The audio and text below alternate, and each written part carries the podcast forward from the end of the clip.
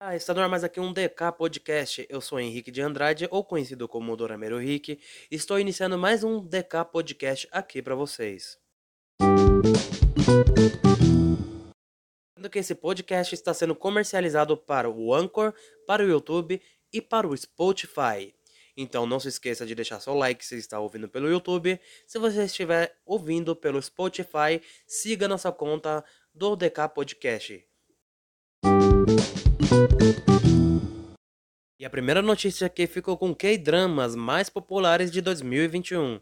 Para quem não sabe, 2021 foi um marco muito grande no mundo dos doramas asiáticos e nos doramas coreanos também, por conta da nova pandemia do novo coronavírus.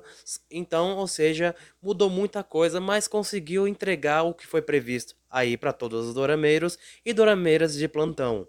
Então, hoje eu vou falar as listas aqui de K-dramas mais populares de 2021. Em primeiro lugar ficou o dorama Penthouse.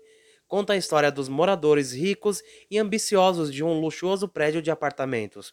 O drama é de vingança e corrupção. Teve temporada exibida em 2021, sempre com bons índices de audiência.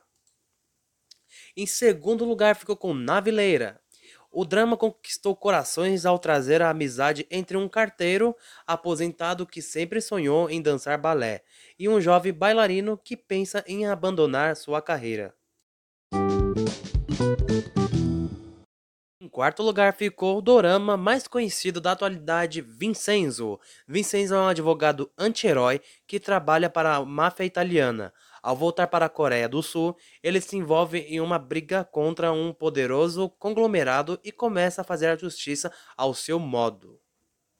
E o próximo dessa lista aqui é o Mr. Queen. O drama traz um chefe de cozinha que misteriosamente acorda do corpo da rainha na dinastia Joseon. Ele se vê envolvido com um rei amável e gentil por fora, mas que esconde muitos segredos por dentro.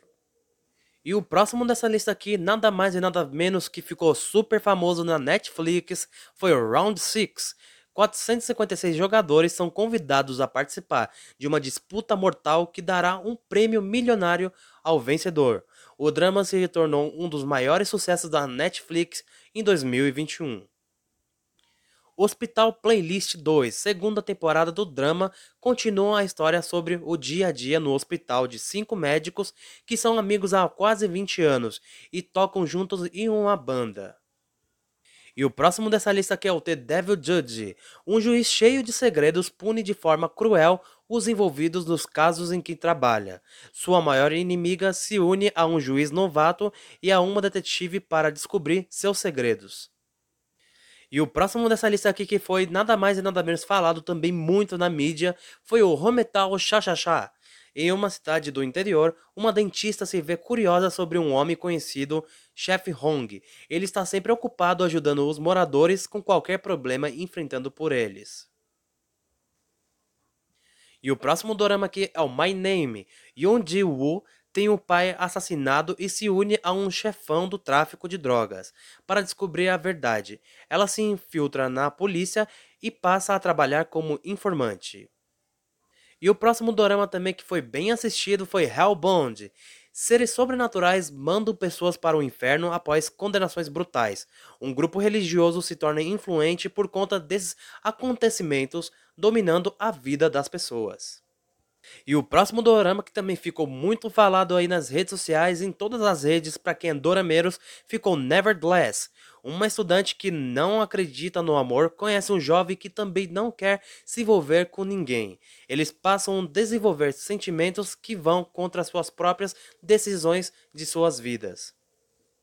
E esses foram os doramas mais assistidos e mais populares de 2021. E agora vamos para a próxima notícia da cultura asiática. E vamos começar com uma notícia aqui muito triste no K-pop. Suga do BTS testa positivo para a Covid-19. Nessa sexta-feira, dia 24, a Hybe anunciou que Suga, membro do BTS, testou positivo para a Covid-19. O resultado veio após um teste PCR feito no cantor, um dia após seu retorno dos Estados Unidos. Com o diagnóstico, Suga entrou em quarentena e está seguindo todos os protocolos e orientações das autoridades para se recuperar durante as suas férias. Suga está assintomático, não teve contato com nenhum outro membro do BTS e está vacinado com as duas doses da vacina do Covid-19. No anúncio oficial, a Hybe informou que prioriza a saúde de seus artistas e que auxiliarão Suga no que puderem para sua rápida recuperação. Desejamos melhoras ao Suga. Dando continuidade sobre a questão do BTS, do Suga ter testado positivo para o coronavírus, mas também mais outros integrantes foram confirmados hoje, dia 25. Jin e RM, ou Rap Monster, do BTS também estão diagnosticados com Covid-19. Neste sábado, dia 25, o Hybe confirmou que RM e de integrantes do BTS testam positivo para a Covid-19, um dia após o anúncio de que Suga também havia contraído o coronavírus. Os dois fizeram o teste PCR após voltarem dos Estados Unidos, que deram negativo essa semana. Porém, voltaram a ser testados durante a quarentena obrigatória, tendo resultados positivos para a doença. Para continuar com mais uma notícia, vamos falar sobre uma notícia da Coreia do Sul. O governo coreano fornecerá Wi-Fi 10 vezes mais rápida em metrôs de forma gratuita. O Ministério da Ciência e Tecnologia sul-coreano anunciou na última terça-feira, dia 21, que passageiros do metrô do país terão acesso a Wi-Fi com velocidade 10 vezes mais rápida e sem custos. O projeto será posto em prática já no próximo ano. A conexão do tipo Wi-Fi 6E é mais confiável a 10 vezes mais rápida que a atualmente usada. Tal velocidade é equivalente à das conexões móveis de operadoras de celular, porém com a diferença que a nova Wi-Fi será oferecida de forma gratuita. Anterior, anteriormente, o Ministério havia limitado o sinal da rede para que não interferisse no sinal dos celulares e das mídias. A medida foi tomada para testar a nova conexão e se ela afetaria o funcionamento de outros serviços que dependem de sinais.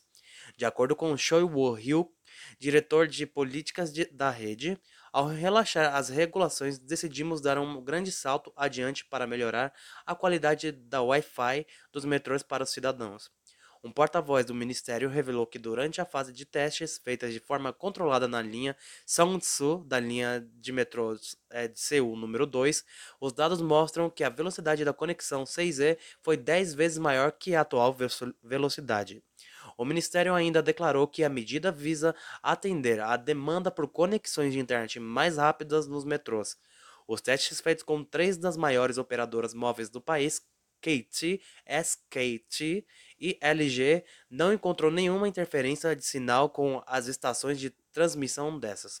Além disso, o órgão também continuará dando suporte às operadoras telefônicas que concordarão em expandir o serviço de Wi-Fi rápida do país.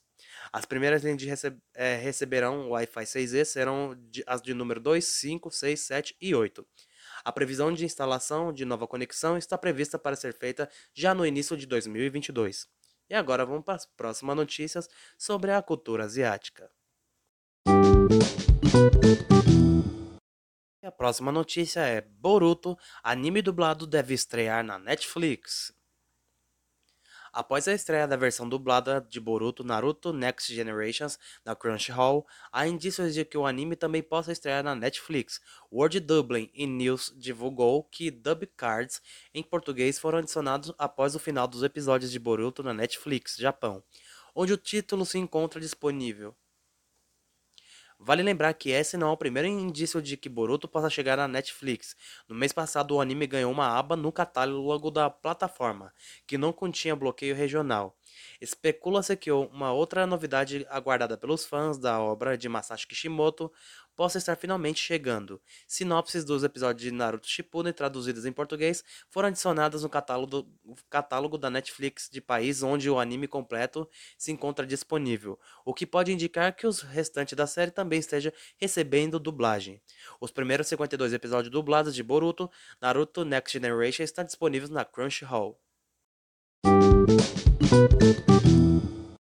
É isso, pessoal. Esse foi o DK Podcast de hoje. Foi um pouquinho mais curto do que antes, porque é o final da temporada do DK Podcast. O ano que vem estaremos de volta aqui com, no... com novidades, com novas coisas aqui e quadros novos aqui no DK Podcast. Então, tenham um ótimo final de ano a todos e um beijo e até a próxima.